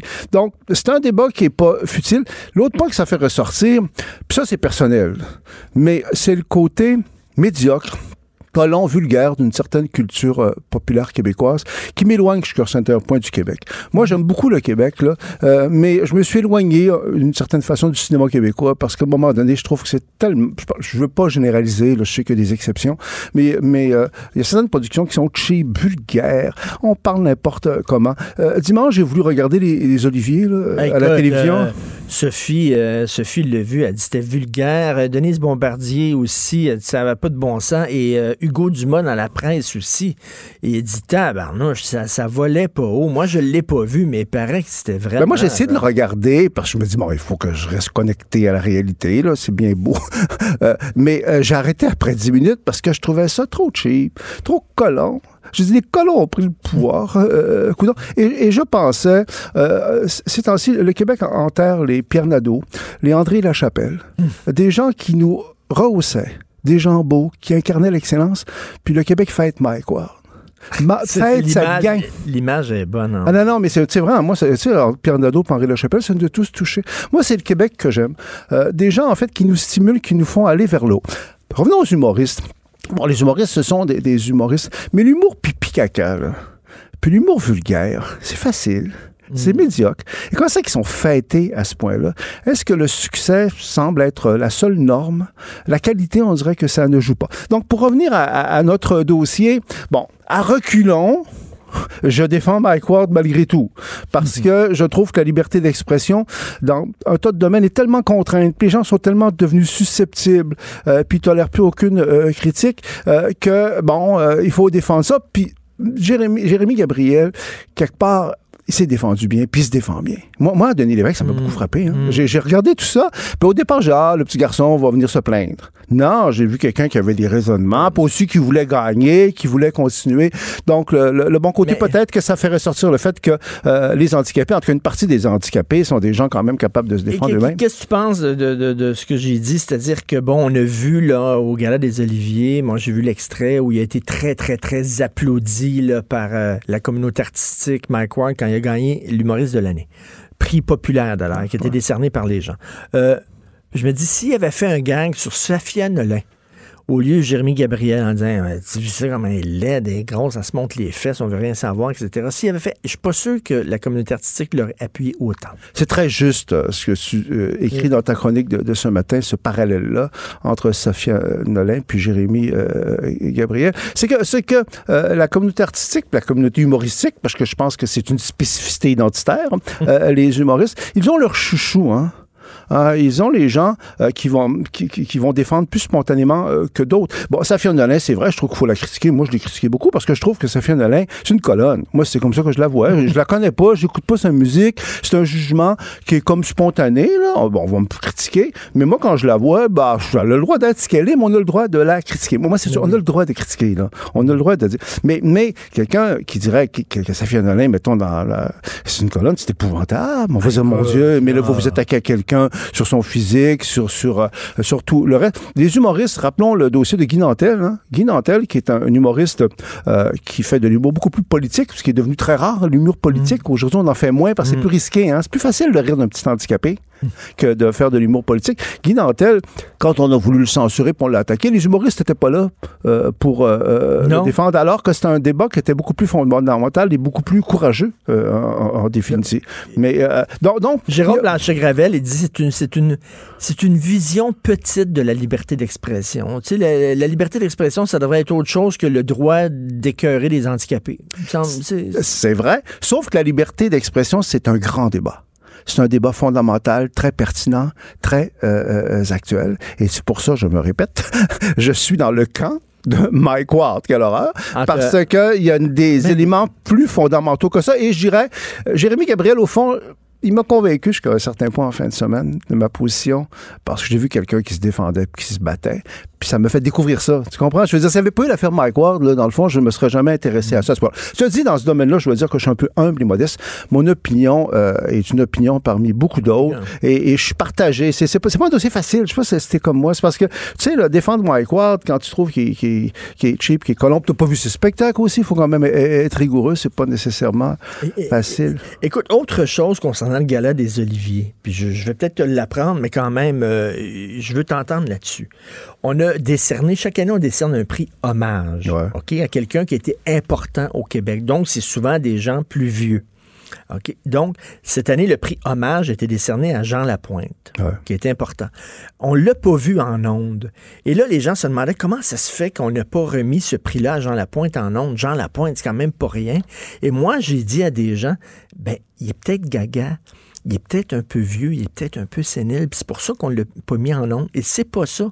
C'est pas ça. C'est une directive de Radio-Canada. J'ai lu ça aujourd'hui dans le ah journal. Une directive de Radio-Canada qui dit le prix hommage, on veut pas qu'il soit remis en ondes parce que c'est des vieux, puis on veut que ça roule le gala, puis ça. Donc, le prix hommage qui est là pour représenter, donner un prix à quelqu'un qui était important dans la culture québécoise, c'est remis hors d'onde. De la part de Radio-Canada, qui devrait défendre notre patrimoine, qui devrait défendre, Donc, si on remettait un prix hommage, mettons, à une André Lachapelle ou à un Pierre Nadeau, ça serait remis hors d'onde. Moi, je trouve ça scandaleux. C'est vrai que de la part de Radio-Canada, c'est pour le moins étonnant, surtout que ça introduirait euh, euh, de la classe, si on peut encore employer ce ben mot-là, à une manifestation qui, par moment, est très euh, populaire dans le mauvais sens du terme. Parce qu'un hommage, par définition... Ça représentait Jean Lapointe à toute une jeune génération qui le connaît peut-être pas. C'est toute une histoire, Jean Lapointe. Ben c'est les Girola. C'est, il était sénateur après, il était controversé, il était intéressant. Ouais, mais, mais, mais, de la part de Radio-Canada, c'est pour le moins étonnant. Mais, mais écoute, moi, je ne regarde pas le gala des Oliviers. On a toujours ce choix-là j'ai essayé le dimanche de le regarder. Je il faut que je sois beau, bourgeois. Mais il y a quelque chose de merveilleux, c'est qu'on peut changer de canal, Richard. on peut dire, ben moi, là, il m'intéresse pas. Saluer les gens d'une autre époque qui ont été importants aux Oscars, les derniers Alors, ah, les Américains là-dessus. Là. Attends une minute. Non, les derniers Oscars, le prix hommage aussi, ils l'ont décerné à Agnès Varda. Agnès Varda, là, j'ai un amour profond pour cette dame Il y a un film sur, elle hein, qui, est à l'affiche. Elle, elle, est la, nouvelle vague française, ah on dit tout le temps Truffaut, Chabrol, Godin, c'était elle. C'était elle qui a inventé la première, ça. C'était la première. C'est elle qui a inventé ça. C'est une femme qui était d'une importance incroyable pour le cinéma. Aux Oscars, on a donné son prix hors d'onde aussi. Plutôt que de la faire, elle était, elle, elle, elle est allée à Los Angeles. Elle était en forme, Agnès Varda. Son prix a été remis hors d'onde parce que bon, tu sais, c'est une vieille. Puis tu sais, je trouve ça ben, euh, remarque, je, euh, euh, ça, ça m'étonne moins. Dans la mesure où c'est une Française, tu sais, les Oscars, c'est une grosse machine américaine et mondiale. Bon, c'est une Française, puis je partage ton admiration pour elle. J'ai vu récemment sur Turner Classic Movies, là, ah mon poste favori. oui, on présente de vieux films, c'est un poste américain où on ben présente de vieux films. Il y avait vraiment un des premiers films d'Agnès Varda. C'est vrai que la nouvelle vague, c'était elle au départ. elle? Mais je dirais que ça reste un peu plus élitiste et, français. Je peux un peu plus le Mm. comprendre. Je retiens plus, moi, Richard, le fait qu'à Hollywood, on a quand même euh, donné un prix à Agnès Varda, alors que c'était mm. pas quelqu'un qui était populaire. Je sais pas ce qu'on pensait pas du, du ben cinéma populaire. Parce que les Américains, en général, euh, ont plus euh, le sens de la tradition et du passé. Tu sais, ils ont quand même... moi, je le vois sur Turner Classic Movies. Quand, quand je suis au chalet, en fait, j'écoute toujours ça. Alors, hier, hier encore, j'écoutais des, des C'est bon, tu sais, les, les, présentations des films aussi ah, par les animateurs. Et il y a souvent des documentaires aussi sur des vieux acteurs, des vieux réalisateurs et tout ça. Ou, parfois, euh, à un moment donné, il y avait eu euh, une journée où, tu sais, le film Star is Born, euh, Une étoile est née. avec il, y a eu, ben, il y a eu quatre versions, Richard. Il y a eu Jodie Garland, ensuite il y, a, eu Barbara Streisand, il y en avait une avant. Et là, il nous diffusait suite après suite les quatre films. J'en avais regardé trois. Trois A Star is Born. Un en 1932, un en 1945. un en 19- D- d- Donc, cette espèce de respect pour la tradition, pour un passé le cinématographique dont on est fier. Fier, ils l'ont. Au Québec, non. Ben, Ah, ici, il y, a il y a Éléphant, il y a le projet Éléphant qui a été mis sur pied par euh, Québécois Pierre-Carl Pelado de restauration de classiques du cinéma québécois qu'on peut aller voir euh, sur euh, Internet et tout ça. Là. Et au, au moins, il y a ça, là, un programme comme ça. Mais c'est vrai qu'on a tendance à. À, tu sais, Jean Lapointe, hors d'onde, moi, j'en reviens pas. On a tendance à dire, ah ouais, tasse-toi, mon oncle, t'es trop vieux. Puis la question que, je me posais, là, il y a une question d'âge. On peut avoir l'air de, vieux schnook euh, euh, dépassés. Bon, ces gens-là qu'on critique, ils sont quand même publicités par le public. Là. Hein, les gens, en fait, les aiment souvent, vont, vont payer de l'argent pour acheter euh, leurs leur billets. Euh, Est-ce que euh, le Québec euh, euh, est réfractaire euh, à ce qui est perçu comme un élitisme, euh, comme des gens qui se tirent un rang? Est-ce qu'il y a un côté essentiellement populaire au ras du sol. Euh, bon, moi, je veux pas croire ça parce que rappelons euh, Pierre Nadeau, euh, André Lachapelle. Euh, le Québec que j'aime, il y a différents niveaux. Il y a un côté populaire. Moi, je peux l'avoir, le côté populaire. J'aime beaucoup la cu- culture québécoise qui est plus populaire. Mmh, Parce qu'on fait là, c'est assez euh, euh, po- populaire. Mais en même temps, il y a différents niveaux. Euh, on les a tous. Hein, je veux dire, on, on peut être, par moment donné, plus au ras du sol, plus intellectuel. Et, et parfois, euh, je suis un peu découragé, en fait, parce, parce que j'aime beaucoup le Québec. Ça me détache un peu du Québec, je t'avoue. Ça me détache un peu du Québec. Parfois, je, je, vais, je vais regarder plus des trucs améri- euh, américains, euh, euh, français, parce qu'il y a un côté... Euh, cheap, en fait. Et, et aussi le, le non-respect de la langue française. Le fait que, puis je veux pas dire qu'il faut parler de façon pointue, là, mais euh, je, voyais dimanche pourquoi j'ai décroché parce que je trouvais ça euh, trop médiocre, en fait. Écoute, euh, je veux t'emmener sur autre chose totalement. Euh, relations internationales, la Chine et la Russie. On a vu que la Russie a mis sur On est pied loin de Mike Ward. Oui. très- La Russie a mis sur pied un système de fraude et de tricherie pour les Olympiques. Ouais, on l'a vu. Et la Chine, il y a deux Canadiens euh, qui sont emprisonnés en Chine depuis un an. Euh, la lumière dans leur cellule est ouverte 24 heures sur 24. Ils n'ont pas eu le- la chance de parler à un avocat, tout ça. Comment ça se fait qu'on est si gentil? Je comprends qu'on veut faire affaire avec ces pays-là. Ce sont des pays avec un grand marché, des millions de personnes, des pays importants, mais on est gentil vis-à-vis des pays qui se comportent comme des bullies. La Chine fait de l'espionnage industriel à grande échelle, se fout totalement des droits intellectuels, tout ça. Euh, copie, vol. La Et Chine on a aussi euh, euh, on laisse- construit on- des camps de concentration pour les Ouïghours, euh, où euh, des euh, millions de Ouïghours, en fait, si je me trompe pas, sont interdits. Puis ça ressemble quasiment au camp de concentration de l'Allemagne nazie. Peut-être qu'il n'y a pas d'expérience médicale.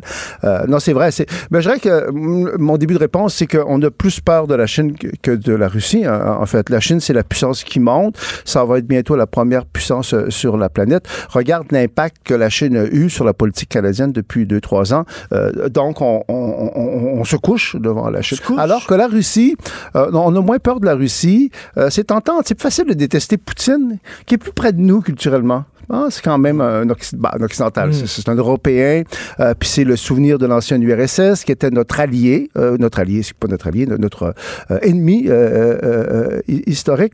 C'est plus facile en fait de, de s'attaquer à, à la Russie, de détester Vla- Vladimir Poutine, que de faire la même chose à l'égard de la Chine, qui est plus loin de nos points de référence traditionnels, puis qui est plus épurant. Et tu as raison. Moi, moi, de toute façon, je suis un peu naïf. Je connais pas beaucoup ça, mais quand j'ai appris qu'on voulait exclure la Russie parce qu'il y avait du trichage, je me suis dit, mon Dieu, je pensais que tout le monde trichait. je, sais pas. je me dis que c'est vraiment une nouvelle. Non, je, je, je, je, fais euh, des blagues. Une sanction à l'égard de la, de la Russie, c'est normal. Mais de commencer à exclure tout un pays, hein, qui est quand même un gros pays, là, et puis de, de, de pénaliser des gens qui sont pas responsables de, Et de comme ça, je des disais, les, les- les athlètes, là, même ceux qui voulaient être clean, propres, n'avaient pas le choix. Ils devaient se doper parce que c'était vraiment un ordre de Poutine. Ils ont mis sur pied un système qui roulait depuis des années. Effectivement, on, on punit les athlètes alors qu'il n'y avait pas le choix. Ils étaient obligés de le faire. Eh, Exactement. Et, et- moi, je le crois vraiment que c'est parce qu'on a moins peur de, de la Russie. La, la Russie, il faut, il faut réaliser que c'est un pays qui est devenu pas très puissant en, en soi, sauf qu'ils ont un, un- un chef politique euh, qui, est, euh, qui a une habileté politique ex- exceptionnelle. Euh, Vladimir Poutine, c'est vraiment un king. Hmm. hein, comme, comme chef d'État.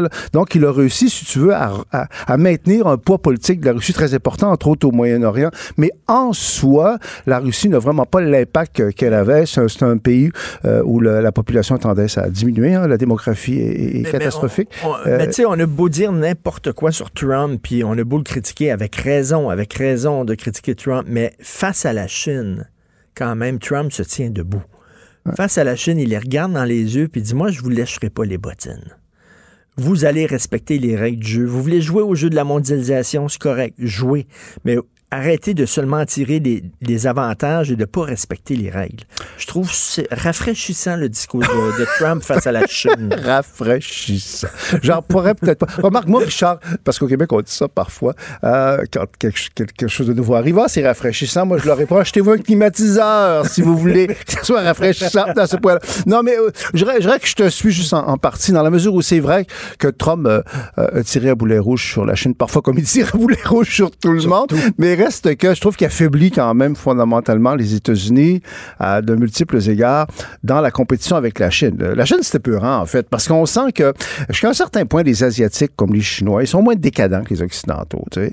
Euh, quand c'était l'époque de Mao, bon, on pouvait euh, dire, ben Mao, c'est archaïque, au fond, c'est une dictature épouvantable, mais ça n'a pas d'avenir. Ce qui est effrayant dans la Chine actuelle, c'est que c'est hyper moderne, ils maîtrisent les technologies numériques aussi bien que nous, si c'est pas même mieux. C'est pas du tout une démo- démocratie, mais ils sont comme fonctionnels dans un certain nombre euh, de domaines face à un Occident qui, comment dire, présente des signes parfois d'affaiblissement. Je suis pas sûr que Hmm. c'est les Mike Watts de ce monde qui vont nous, nous sauver de- de- de- des Chinois. hein.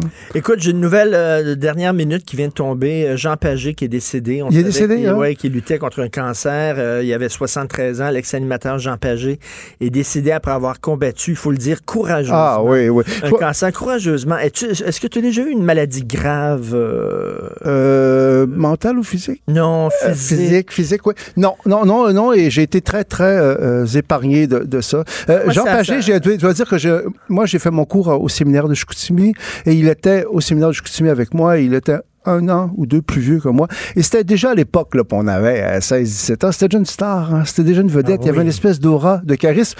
Euh, donc, ça, ça me touche. J'ai des Moi, ça me contacts. touche beaucoup. Et, et des gens, tu sais, il, il a fait preuve, euh, je sais pas, d'une sérénité. Ah oui.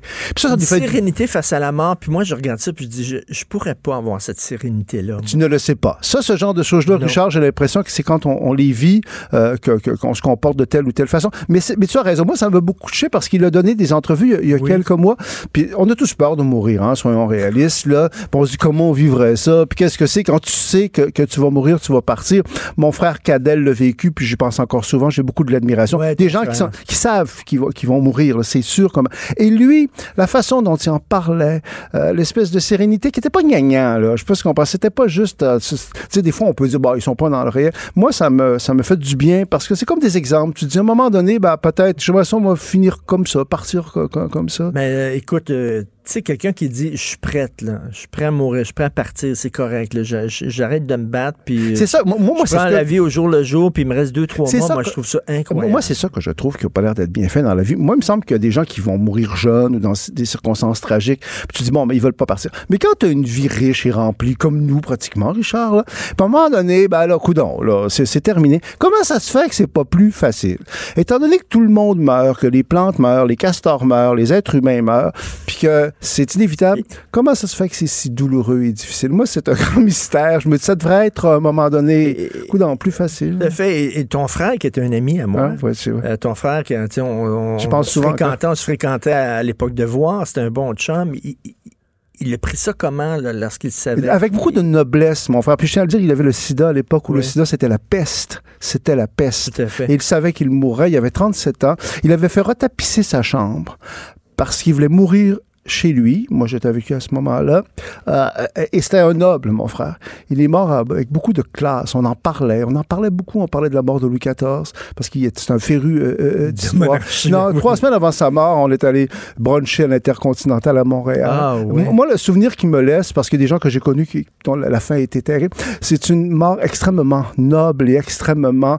euh, et, et je lui disais à un moment donné, tu es le plus jeune chez nous, puis tu vas être le premier à partir. On avait ce genre de discussion-là. Puis quand on va s'en aller, on va tous penser à toi. Il pouvait en parler. Ah ouais, euh, c'est ça. Non, non, moi- sans, moi- sans, Et c'était devenu le plus vieux de la colère. famille. Non, sans colère, sans colère. Euh, et il y a eu une espèce de, de beauté, de force. Et moi, quand je vais m'en aller, si je me sens m'en aller, là, je vais penser à mon petit frère. Parce que c'était devenu le plus vieux, ça, ça m'émeut d'en parler. Ben ouais, je sais. Alors, il était, il était sweet, ton frère. Il y avait un sens de non, écoute, non, non. il Quand tu m'avais dit on va pour une chaîne intercontinentale, j'ai dit, dit Pierrot, je l'appelais Pierrot. T'es-tu sérieux? Parce qu'il y avait l'air de cadavre. Non, non, et on y va. On prend un taxi au monde intercontinental parce que il voulait, avant de mourir, encore être dans.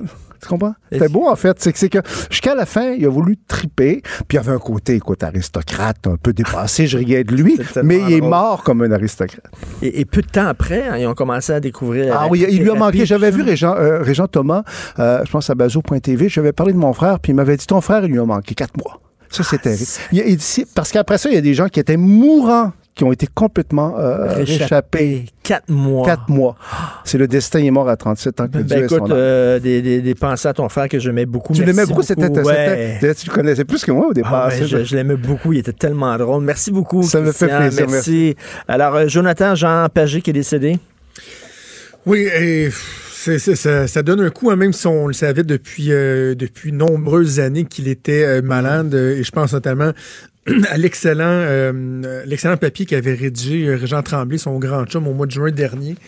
Je pense une des dernières grandes entrevues que, que Jean Ouais. euh, a donné où il, il est apparu très, très, très affaibli. On comprenait que euh, il était dans sa demeure à Morin Heights euh, et, et appréhendait euh, ses derniers jours. Quelle cochonnerie le cancer. Hein? On- Ben Hume, complètement. notre, notre collègue, me faisait remarquer que déjà, là, le- il est à peine 10 heures, c'est une journée qui est, euh, qui est marquée par euh, le cancer. On- je crois Hmm. comprendre la chanteuse la, la chanteuse de Roxette qui est décédée d'une d'une longue maladie. Là, Jean Pagé, on, on parle beaucoup dans l'actualité de, euh, de Madame Sans Façon, hein, qui a Ben fait oui. une sortie hier. Ça fera l'objet de mon commentaire euh, éditorial tantôt. Qui a fait une sortie à Ottawa. Quelle, quelle maudite cochonnerie que le cancer. Moi, si- s'il y a une chose, je sais pas toi, mais s'il y a une chose qui me fait peur dans la vie, Ben ouais. c'est ça. Et tu sais pas qui ça va frapper, quand ça va frapper, de quelle façon ça va frapper. Mais c'est là, c'est autour de nous, c'est présent, ça fait partie au, de, cours de de la vie. vie, on va tous connaître quelqu'un euh, qui euh, va avoir Oui. un cancer. Donc, euh, tu vas parler de ça. Et que- qu'est-ce qu'il y a d'autre au programme de ton émission?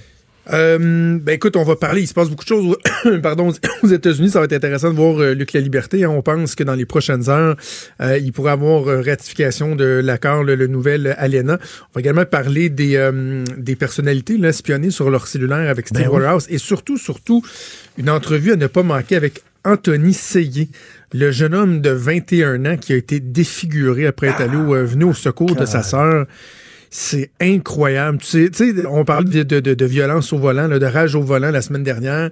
Tu sais jamais ce qui va se passer. Là, tu fais quoi, là? T'as quelqu'un qui attaque ta jeune sœur, ben, qui attaque, tu sais, qui, qui, qui, qui fait des attouchements à ta jeune sœur de 21 ans dans un bar, t'es là. Est-ce que tu n'agis pas de peur de tomber sur un malade qui va te défigurer ou tu t'en veux d'avoir laissé ta sœur se faire molester? Mm. Méchant dilemme, puis tu sais jamais sur qui tu vas tomber puis comment ça va euh, finir. Donc, euh, Anthony Essayé qui a accepté de nous parler en Écoute, entrevue, lui, on va lui parler qui- qui a des broches là, maintenant dans le visage. tout ça, oui. C'est qu'ils l'ont pas raté. C'est vraiment Ouais, dégueulasse. Une attaque absolument sauvage. On t'écoute bien sûr avec Maude. Merci à Hugo Veilleux à la recherche, Fred Rio à la console. On se reparle demain à 8 h. Passez une excellente journée politiquement incorrecte.